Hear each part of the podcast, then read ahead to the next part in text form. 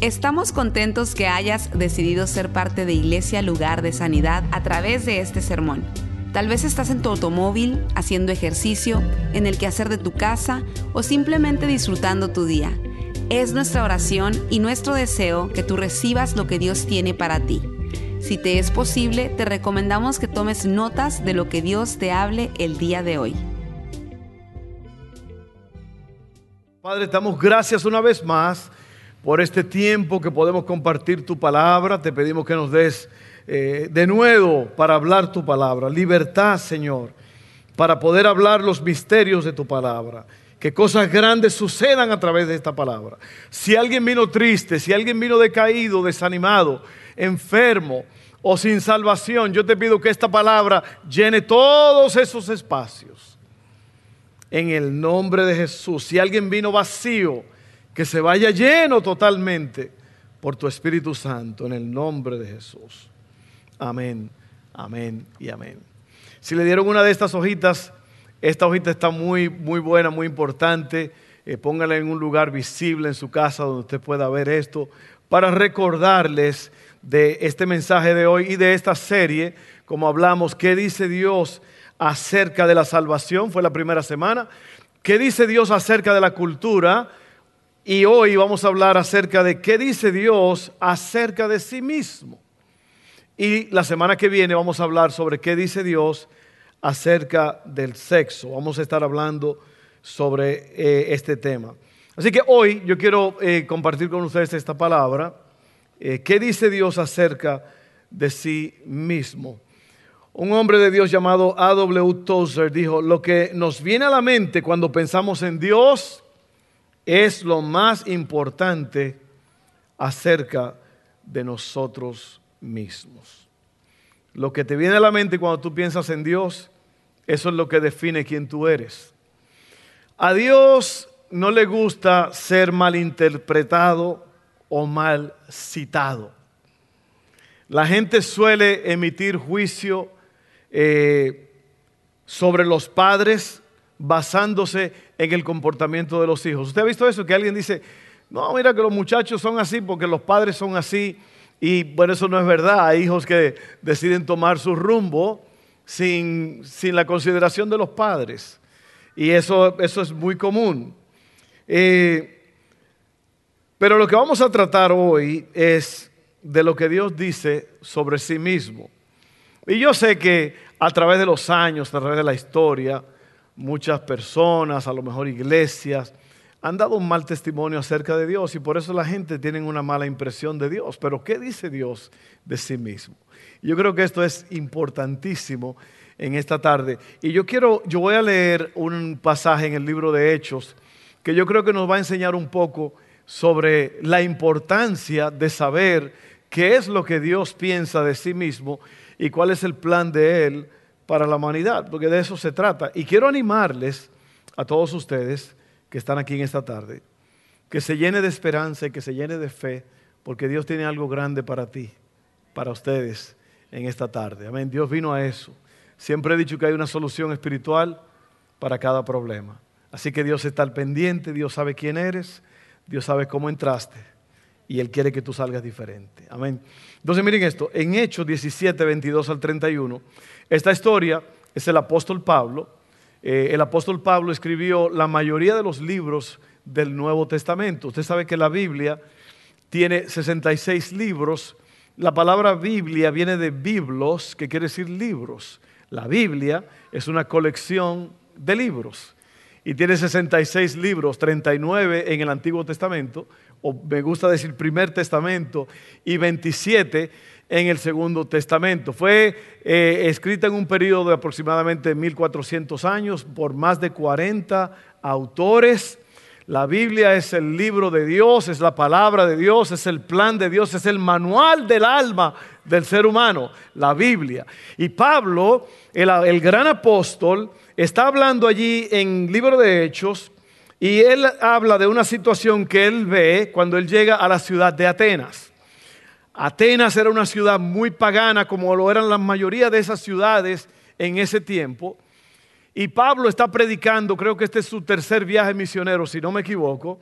Y Pablo ve todas las imágenes, la idolatría, los templos que había en esta ciudad.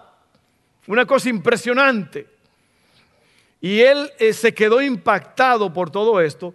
Y esta historia viene después de eso, porque Pablo entonces eh, pudo predicar después de, haber tenido este tour de la ciudad.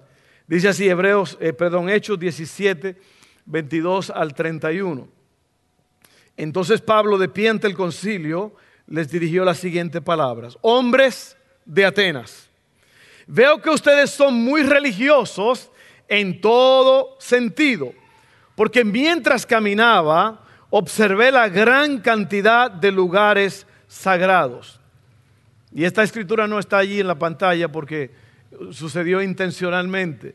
Esto yo lo recibí anoche ya tarde de madrugada y yo sentí añadir esto para poder explicar el asunto. Las otras escrituras sí están, pero esta escritura usted la puede buscar más tarde en Hechos 17. Amén. Miren esto. Porque mientras caminaba observé la gran cantidad de lugares sagrados y uno de sus altares tenía la siguiente inscripción a un Dios desconocido. Este Dios a quienes ustedes rinden culto sin conocer es de quien yo les hablo. Dice así, Él es el Dios que hizo el mundo y todo lo que en él hay. Ya que es el Señor del cielo y de la tierra, no vive en templos hechos por hombres y las manos humanas no pueden servirlo, porque Él no tiene ninguna necesidad. Y qué cosa tan increíble. Yo le dije a mi esposa esta mañana, ven a ver esto. Por la ventana se veía una casa de unos vecinos y tenían un ídolo, una imagen que tienen enfrente de la casa y la imagen estaba tirada en el piso mientras ellos limpiaban el lugar de esa imagen para después volver a colocarla. Yo dije, si la imagen fuera poderosa, por lo menos denle un poquito más de respeto y párenla. Pero tenían la imagen tumbada ahí en el piso. ¿Qué? Yo dije, wow, impresionante. Oiga bien, Él no tiene ninguna necesidad de que le limpien el lugar donde Él está. Amén. No hay que ponerlo a un lado, limpiarlo, porque Él está en el cielo. Él está en el trono. A Él sea la gloria y la alabanza. Él es quien da vida y aliento a todo y satisface cada necesidad. De un solo hombre creó todas las naciones de la tierra. De antemano decidió cuándo se levantarían y cuándo caerían. Y determinó los límites de cada una. Su propósito era, de la, su propósito era que las naciones buscaran a Dios. Y quizá acercándose a tientas lo encontrarán, aunque Él no está lejos de ninguno de nosotros. Pues en Él vivimos nos movemos y existimos. Como alguno de sus propios poetas, nosotros somos su descendencia. Y como esto es cierto, no debemos pensar en Dios, oiga bien, oiga bien, abra sus oídos ahora, oído con esto. Y como esto es cierto, no debemos pensar en Dios como un ídolo diseñado por artesanos y hecho de oro, plata o piedra. Oiga bien, Dios condena la idolatría. No te harás imagen de ninguna cosa en la tierra. En la tierra, en el mar y debajo del mar, en ningún lugar, nada.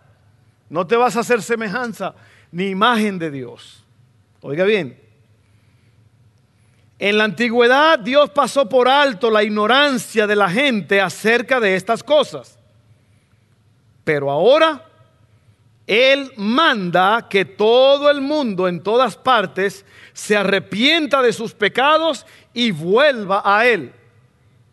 Pues Él ha fijado un día para juzgar al mundo con justicia por el hombre que Él ha designado, que es Cristo, y les demostró a todos quién es ese hombre al levantarlo de los muertos.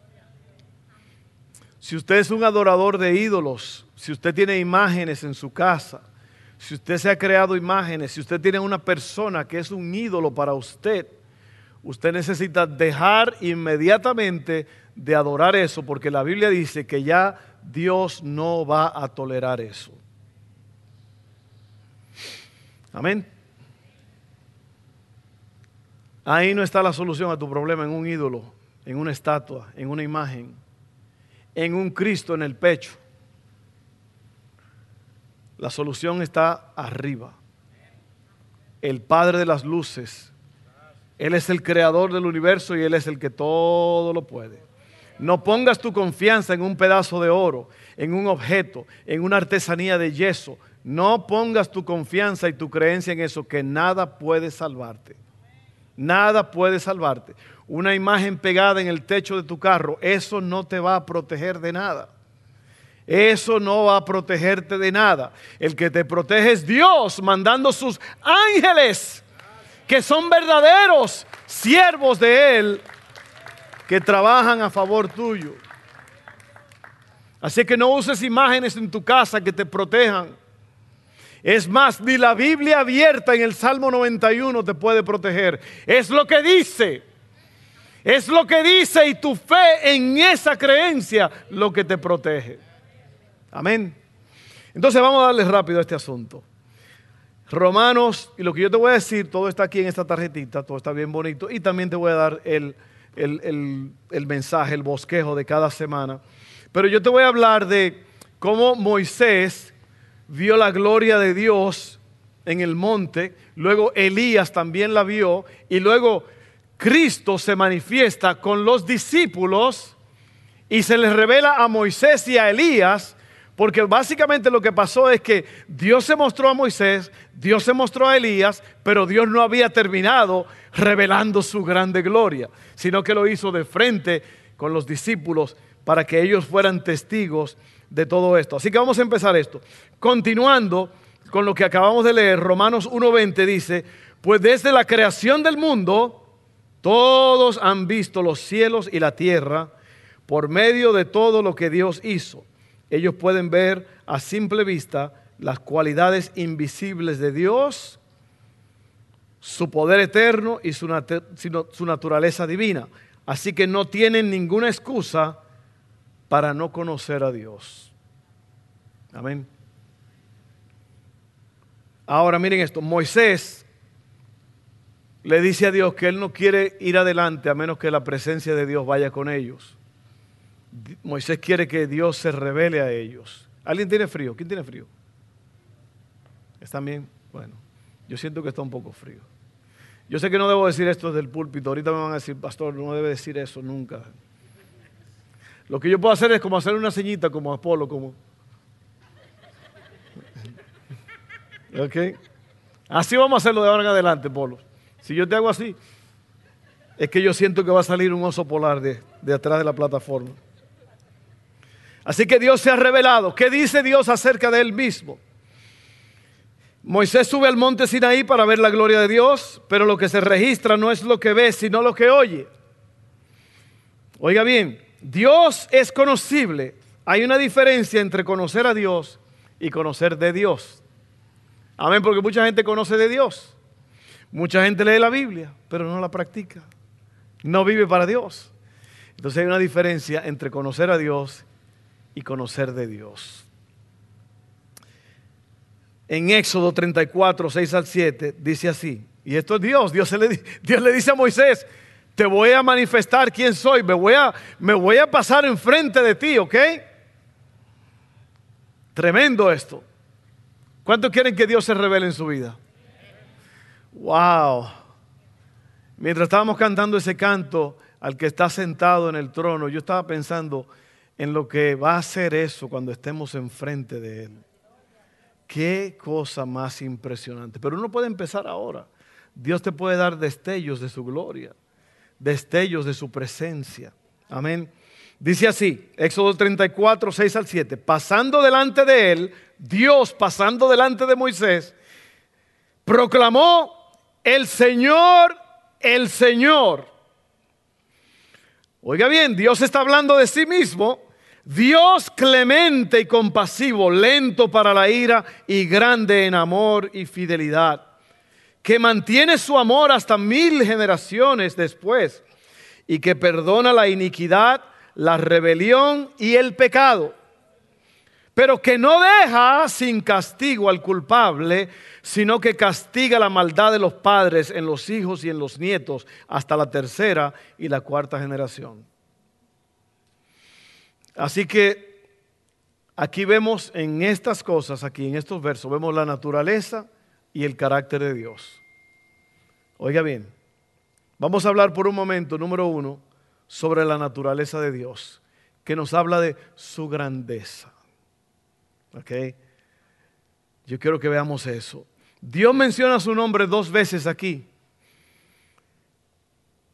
para llamar la atención sobre su grandeza, porque el Señor, el Señor, es una frase que se usaba, eh, es el nombre Yahvé, y se refiere a cuando Dios le dice a Moisés en la zarza ardiente, yo soy, yo soy el que soy. Es la misma cosa cuando buscaban a Jesús, ¿se acuerdan? ¿Dónde está? ¿Dónde está Jesús? Y dijo, yo soy, y todos se cayeron, ¿se acuerdan? Es el gran yo soy, es el gran yo soy. Entonces miren esto, muy importante, muy hermoso todo esto. Eh, los atributos de Dios. Yo quiero que veamos por un momento quién es Dios en su naturaleza y en su grandeza. Número uno, Él es siempre existente. Esto quiere decir que es eterno y no puede morir. Salmo 92 dice, antes de que nacieran las montañas, antes de que dieras vida a la tierra y al mundo, desde el principio y hasta el fin, tú eres Dios. Qué tremendo está eso. Eso es siempre existente, siempre existente, nunca nunca ha dejado de existir. Próximo, siempre presente, presente. Él es omnipresente. Jeremías 23, 24 dice, ¿puede alguien esconderse de mí en algún lugar secreto? ¿Acaso no estoy en todas partes, en los cielos y en la tierra? Dice el Señor. Así que Él está en todos los lados. No solamente siempre existente, pero Dios está en todos los lados. Amén. Y luego, eh, Él es siempre el mismo, nunca cambia. Malaquías 3:6 dice, yo soy el Señor y no cambio. Por eso ustedes, descendientes de Jacob, aún no han sido destruidos. El Señor nunca cambia. El Señor lo sabe todo. Eso quiere decir que Él es omnisciente, todo lo sabe. Primera de Juan 3:20 dice, aún si nos sentimos culpables, Dios es superior a nuestros sentimientos y Él lo sabe todo. Qué tremendo. Usted recuerda cuando Jesús hablaba con, con la gente, que Jesús sabía lo que estabas pensando. Dice, y sabiendo lo que estaba pensando, estaban pensando, él les hablaba, les dice, ustedes están pensando esto, esto y esto. Tremendo, ¿eh? Así que Él es siempre existente, siempre presente, siempre el mismo, todo lo sabe eh, y luego todopoderoso. Él es soberano, omnipotente, todopoderoso. Salmo 147, 5 dice, qué grande es nuestro Señor, su poder es absoluto, su comprensión supera todo entendimiento. Dios es grande, Dios es grande, poderoso, eterno, siempre existente, está en todos los lugares, Él llena toda la tierra con su gloria. Ese es el Dios que tú le sirves. Ese es el Dios que yo le sirvo. No está limitado. No hay que limpiarlo con un trapo. No hay que desempolvarlo. No hay que acostarlo un rato mientras se le limpia el lugar donde lo vamos a poner otra vez. No, Él lo puede todo. Él es, él es el que todo lo sabe. Todo lo sabe. Y esa es la naturaleza de Dios que nos habla de su grandeza. Ahora, número dos, yo quiero hablar sobre el carácter de Dios, que es su bondad que Dios es bueno. No solamente Dios es grande, pero Dios es bueno. Y una de las cosas que el enemigo va a tratar de hacer contigo es hacerte pensar o cuestionar la bondad de Dios hacia ti. Recuerden que ese fue el primer pecado en el huerto. fue que el hombre cuestionara la bondad de Dios hacia nosotros. Recuerda, la serpiente dijo con que Dios sabe, Dios sabe. En verdad Dios no, Dios lo que sabe es que si ustedes comen de ese fruto, ustedes van a ser como Él. De cuestionar la bondad de Dios. Eso fue lo que hicieron. Y fue lo que hizo la serpiente y ellos cayeron en la trampa. Miren esto. Sin embargo, Dios es compasivo, misericordioso, paciente, lento para enojarse. Su amor es infalible. Él es fiel y digno de confianza. La palabra infalible es que no falla. Él no falla. Bondadoso y justo y perdona la iniquidad. Gloria a Dios, qué bueno es Dios. Dios es bueno. No solamente Dios es grande, pero Dios es bueno. Bueno, bueno, bueno. Ese es el carácter de Dios, bueno. Y por último vamos a hablar sobre la gloria de Dios, que fue lo que te dije al principio. Eh, la gloria de Dios. La revelación de Moisés en el monte eh, Sinaí estaba incompleta. Mire qué pasó después, 580 años, 580 años después, en la misma montaña, otro profeta necesitaba una revelación de quién era Dios. Primera de Reyes 19. El Señor le dijo, sal y ponte delante de mí en la montaña mientras Elías estaba de pie allí. El Señor pasó. Esa cosa me, me impacta a mí. Y yo quisiera que nosotros quisiéramos y deseáramos eso. Moisés le pidió a Dios, yo quiero ir con tu presencia. O mejor que tu presencia vaya conmigo. Viceversa, no importa. Y Dios le dijo, ok, te voy a mostrar quién soy yo. Y luego vino Elías y también dice así, Vamos a empezar otra vez. Sal y ponte de pie delante de mí en la montaña. Mientras Elías estaba de pie allí, el Señor pasó. Y un viento fuerte e impetuoso azotó la montaña. La ráfaga fue tan tremenda que las rocas se aflojaron, pero el Señor no estaba en el viento. Después del viento hubo un terremoto, pero el Señor no estaba en el terremoto. Pasado el terremoto hubo un incendio, pero el Señor no estaba en el incendio. Y después del incendio hubo un suave susurro cuando Elías lo oyó, se cubrió la cara con su manto, salió y se paró a la entrada de la cueva. Entonces una voz le dijo, ¿qué haces aquí, Elías? Así que Dios se revela a través de una dulce voz. Amén. A veces nosotros pensamos que Dios se va a revelar en un terremoto, en un viento o en un incendio, pero Dios te va a hablar suavemente. Yo recuerdo hace como 100 años. Mi esposa y yo éramos estudiantes en la escuela bíblica aquí en Baton Rouge. Y a mí me salió una, como una pequeña bolita de carne aquí en el pecho. Y uno dice, wow, ¿qué será eso?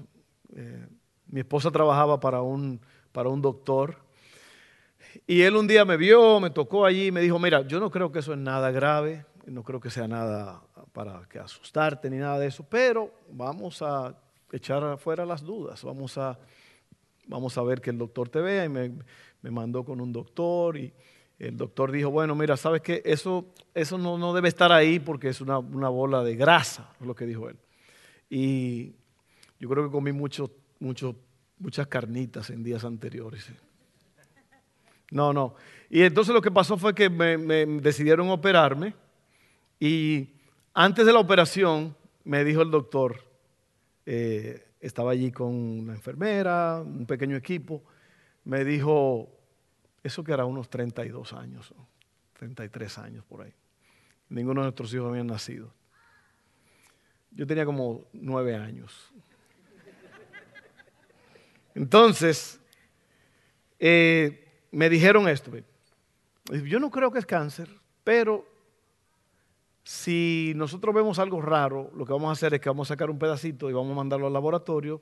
El laboratorio lo va, mientras te tenemos abierto allí, ellos van a determinar si es cáncer o no.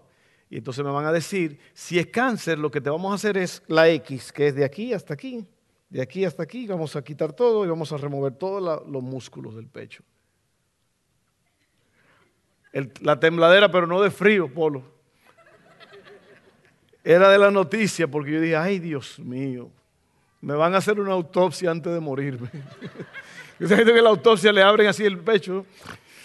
Y dije yo, bueno, pero yo confié en Dios y bueno, me operaron y, todo fue, no, no fue nada malo, fue una bolita de grasa y bla, bla, bla. Pero yo recuerdo que yo iba saliendo, eh, me, me, iban empujando en una silla de ruedas porque era una operación simple, no fue nada grave, sí me durmieron. Y yo recuerdo que me ha pasado eso dos veces en mi vida. Y es que yo sentí esa voz apacible. Y yo sentí que una voz me dijo, yo estaba contigo allí. No se me olvida jamás. Porque era como, como que había un, un, refrescor dentro de mí. Y yo sentí esa voz adentro de mí. No fue nada que me dijo, hey, yo estaba allí. No, fue dentro de mí. Muy hermoso. Me ha pasado dos veces eso. En la semana que viene le digo la otra vez, para, que no, para no soltar toda la sopa. Y así Dios se le reveló a Elías. Dios se había aparecido a Moisés antes en un viento, en un terremoto y en un fuego. Grandes demostraciones de poder, pero aquí Dios se presentó a Elías con una voz suave y apacible. Pero la revelación de Elías estaba incompleta. 900 años después, Dios completaría la revelación de sí mismo a Moisés y a Elías, ahora juntos los dos en una montaña. Mateo 17, 1 al 6 dice, seis días después, Jesús tomó a Pedro, y a los dos hermanos, Santiago y Juan, y los llevó a una montaña alta para estar a sola. Mientras los hombres observaban la apariencia de Jesús, se transformó a tal punto que la cara le brillaba como el sol y su ropa se volvió tan blanca como la luz. De repente aparecieron quién? Moisés y Elías. A los dos que Dios se había revelado. Pero incompletamente. Ahora se le iba a revelar con todo el peso de su gloria. Y comenzaron a conversar con Jesús. Pedro exclamó, Señor, es maravilloso que estemos aquí. Si deseas, haré tres enramadas como recordatorios, una para ti, una para Moisés y la otra para Elías. No había terminado de hablar cuando una nube brillante los cubrió y desde la nube una voz dijo, este es mi Hijo muy amado, quien me da gran gozo, escúchenlo a él. Los discípulos estaban aterrados y cayeron rostro en tierra.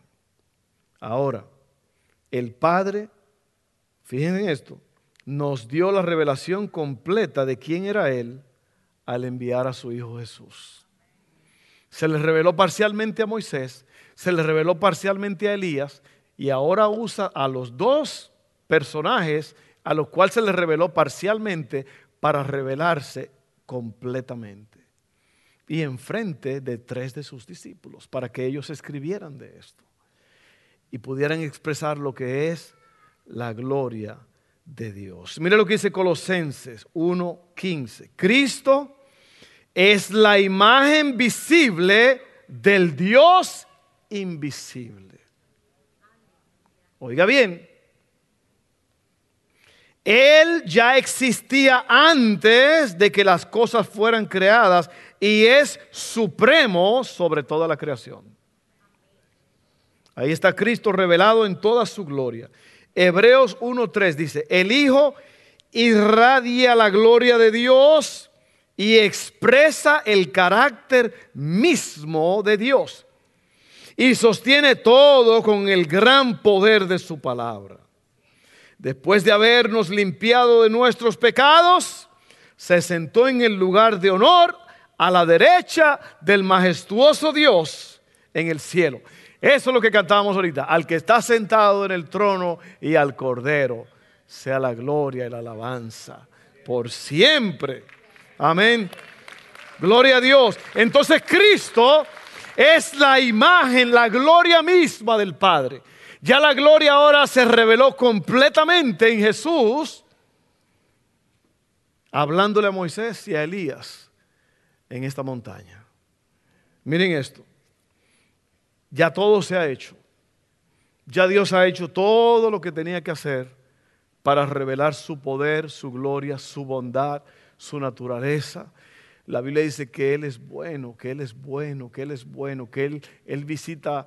Miren esto, vamos a leer eso otra vez porque me gustó mucho esa escritura. Y es, eh, es importante esto, miren.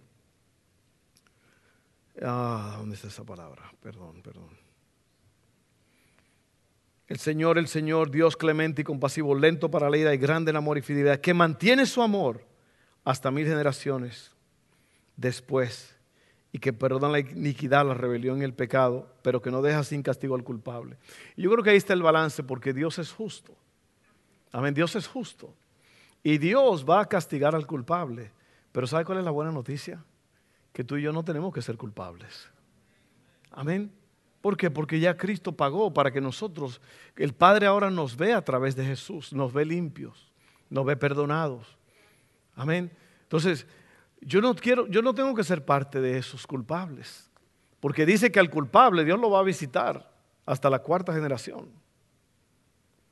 Pero a los que le aman por mil generaciones. Así que ¿por qué no, por qué no hacemos eso? Yo quiero desafiarte que tú tengas un cambio de mentalidad hoy en este día. Porque yo siempre he dicho que tú nunca vas a cambiar tu forma de vivir hasta que no cambies tu forma de pensar. Amén.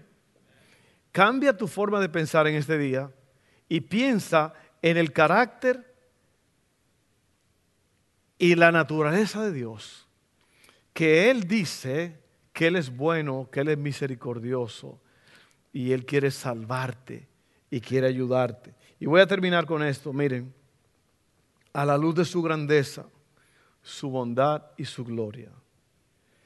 ¿Qué problemas estás enfrentando en este día? ¿Qué crisis, qué situación estás enfrentando en este momento. Cualquiera que sea tu problema, vamos a llevar esas necesidades a Él.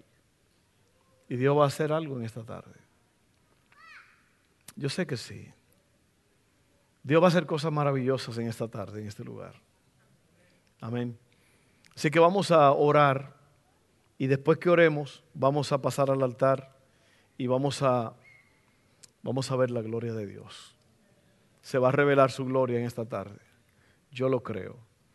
Oremos. Padre, gracias por esta palabra que hemos oído. Hemos hablado sobre tu naturaleza, que es grande. Tú eres grande, Señor. Hemos visto tu carácter, que eres bueno. Hemos visto tu gloria que fue manifestada en tu Hijo Jesús, que vino y pagó el precio. Padre, en esta tarde nosotros ponemos todo en tus manos y te damos gloria por revelar eso en nosotros, que tú eres bueno, ciertamente Dios es bueno. Así que porque tú eres bueno, tú nos vas a encontrar en este altar hoy. Gracias porque así va a ser. En el nombre de Jesús. Amén. Recuerda lo que dijo Pablo. Pablo dijo, al Dios desconocido es el que yo predico. Y en esta tarde, si tú viniste a este lugar aquí y tú sabes, tú entiendes que tú no tienes vida eterna, que si tú mueres hoy, tú te vas a perder.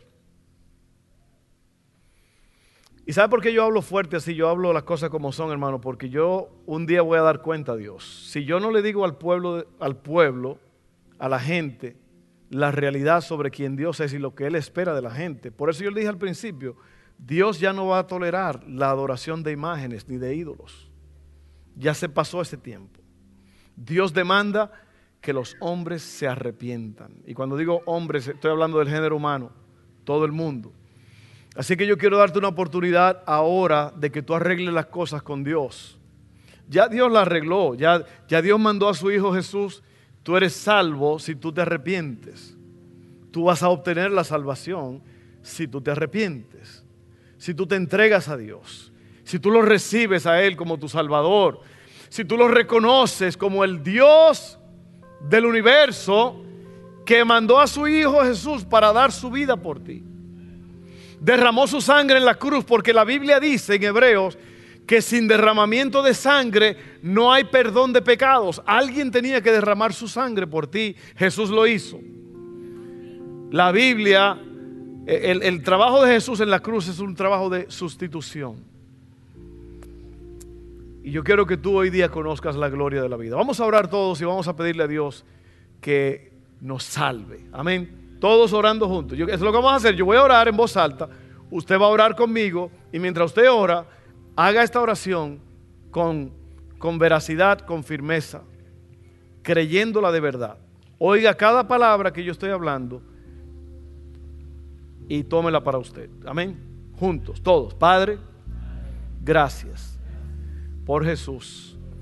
Él vino y murió, murió en la cruz por mí. Yo acepto eso. Él murió por mí, tomó mi lugar.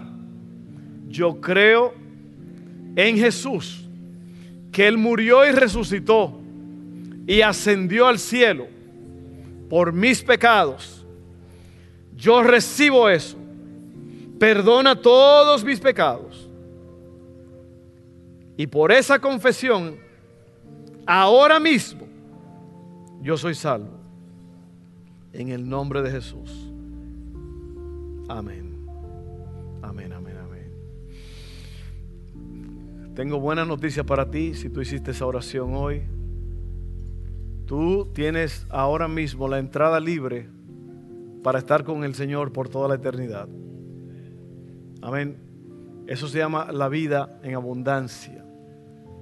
La Biblia habla de la muerte, que es la muerte primera, la separación del cuerpo, del alma. Eso es cuando usted se muere.